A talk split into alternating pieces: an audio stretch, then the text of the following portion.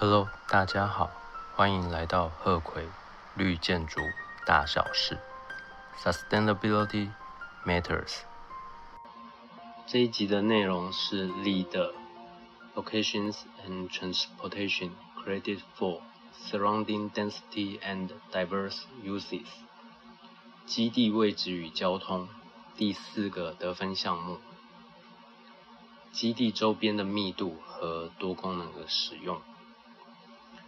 这个得分项目简单可以分为两个方案。第一个方案就是 surrounding density 周围的密度，第二个就是 diverse uses 多功能的使用。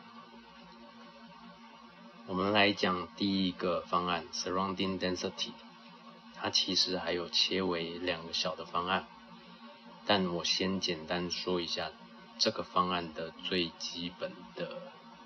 条件应该是说它的范围，从您基地往外的四分之一英里或者是四百公尺去检讨它的建筑密度。假设您有听上一集，在上一集我提到说可以使用 AutoCAD Offset 偏移指令，把基地的周边往外扩展。在现在这个得分项目也有类似的做法，不过它的距离是四分之一英里和四百公尺，跟上一个得分项目所要求的范围不太一样。好，上一个得分项目的范围是现在这个范围的两倍，就是半英里和八百公尺。好，我们还是回头来讲现在这个得分项目，避免把您搞混。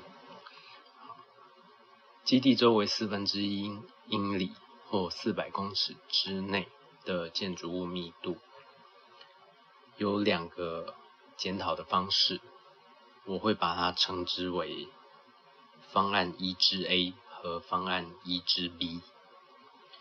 一之 A 的名字是 Combined Density，就是合并检讨。一支 B 是 separate residential and non-residential densities，把居住的和非居住的切割开来，分开检讨。一支 A 当中的合并密度就是只要有盖的都算。立的它会提供您公制和英制两个单位，但是现在 Podcast 以说明的方式，我很难直接把表格放上来。但我还是会尽力说一些数字，虽然可能会让您觉得有点乱，但我觉得 Podcast 最好的方式是提供一些观念给您参考。如果您想要找更多表格或者是视觉上的呈现，那您可能要参考我的 YouTube，Google 我的名字会有，或者是其他的书籍，在这里。以英制来说，它会提到每英亩两万两千平方英尺，或者是公制的每公顷五千零五十平方公尺。如果您达到这个条件，可以取得两分。假设您可以找到一个密度更大的地区，达到每英亩三万五千平方英尺。或者是每公顷八千三百五十平方公尺的话，您可以拿到更高的分数。不过立的真的是蛮复杂的，在达到这个条件的情况下呢，还要去检讨说您是申请哪一个类别的建筑物。如果是 core and shell 结构体，有时候我们称之为核心及外壳。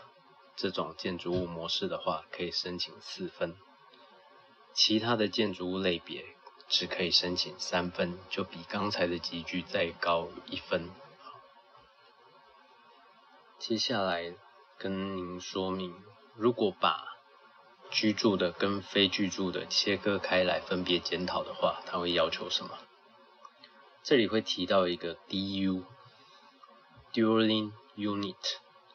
意思是居住单位，跟我们平常讲的 apartment house 不太一样，它就叫 dwelling unit。那还有一个 FAR（Floor Area Ratio），地板区域的比例，用我们比较熟悉的字就是容积率。好，如果您在居住的部分呢，可以取得每英亩有七个居住单位，或者是每公顷有十七点五个居住单位。这就符合第一个等级的居住要求。第二个呢是，您还要检讨它的非居住。非居住是检讨 FAR，就是容积率。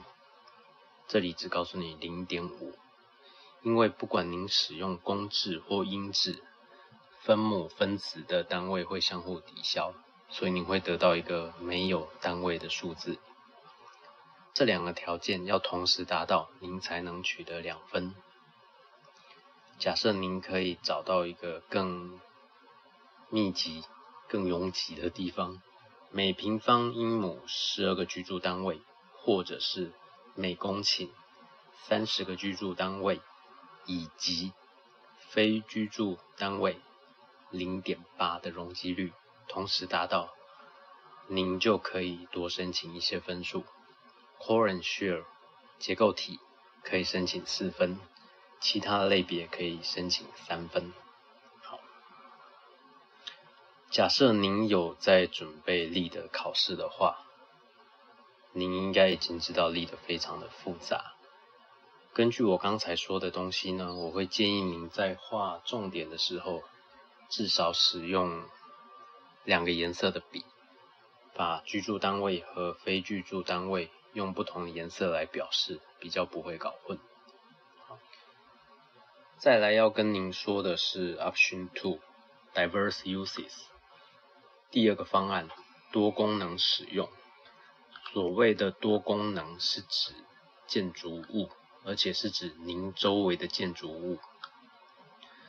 从您建筑物的主要入口开始计算，范围是半英里或是八百公尺，比刚才讲的多一倍。好，但这里请您注意是。走路的范围不是直线的范围，好，通常我们会使用 Google Map 去检讨。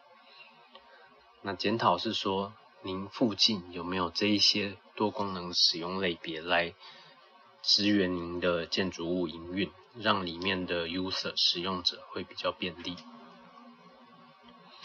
力的提供了五种，在力的手册的七百九十五页。我分别念出来给您听。这五种当中，第一个是 food retail，食物的，民以食为天，所以周围希望能有一些吃的。它这里规定的是餐厅，就是您使用者可以去吃的、买的，或者是叫人外送过来的。第二个是 community serving retail，社区服务的各式各样零售。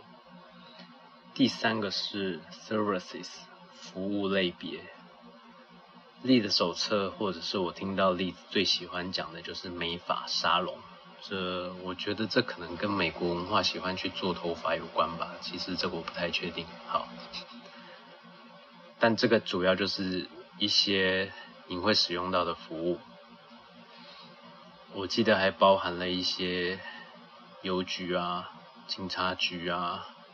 等等便民便利民众的设施。好，第四个是 civic and community facilities，给市民和社区使用的设施。第五个比较特别，它叫做 community and Archer uses，commercial office。字面上意思是商业办公室，不过呢，这个类别它只给 BDC 新建筑物跟 IDC 室内设计这两种申请的类别来使用。我查了一下那个 Arch Uses，中文的说明很少，英文的倒是有一些。它的意思是说，跟您这个社区连接有关系的办公室，可能就是提供李明来使用等等的。好，跟上一个项目不太一样，因为。现在在讲的这个项目是跟商业有关的。好，另外，这个得分项目还提到一些仓库配送中心、健康医疗类别，不过这里我就不去说明它。如果您有兴趣的话，麻烦您再参考力的手册。